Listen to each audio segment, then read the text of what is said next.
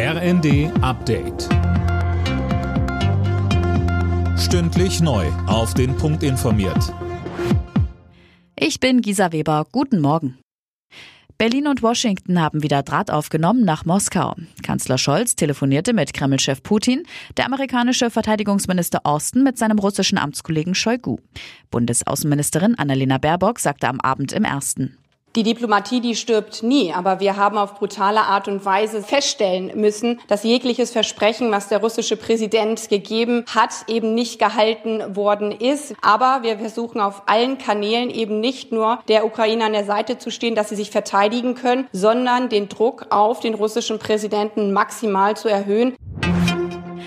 Russland stellt seine Stromlieferungen nach Finnland ein. Der Grund, laut russischem Versorger, seien ausbleibende Zahlungen. Zuletzt hatte es aber Spannungen zwischen beiden Ländern gegeben, denn am Donnerstag hatte Finnland erklärt, einen Antrag auf eine NATO-Mitgliedschaft stellen zu wollen. In NRW geht heute der Wahlkampf zu Ende. Die Parteien absolvieren ihre letzten Termine. Die FDP hat für heute drei Termine geplant, an denen FDP-Chef Lindner teilnehmen wird. Bei den Grünen werden in Köln Kulturstaatsministerin Claudia Roth und Parteichefin Ricarda Lang auftreten.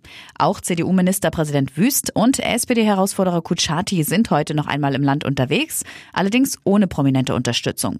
Linke und AfD haben ihren Wahlkampf bereits beendet.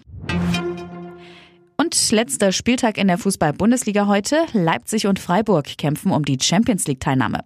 Spannend wird es auch unten in der Tabelle. Mehr von Tim Britztrup. Freiburg braucht für die Königsklasse einen Sieg in Leverkusen und muss auf einen Leipziger Ausrutscher in Bielefeld hoffen. Die Arminia ist Vorletzter und hat nur noch minimale Chancen auf den Relegationsplatz. Das klappt nur bei einem hohen Sieg. Gleichzeitig müsste Stuttgart klar gegen Köln verlieren. Der VfB hofft dagegen noch auf den direkten Klassenerhalt. Nötig dafür ein Sieg gegen Köln bei einer gleichzeitigen Pleite von Hertha in Dortmund.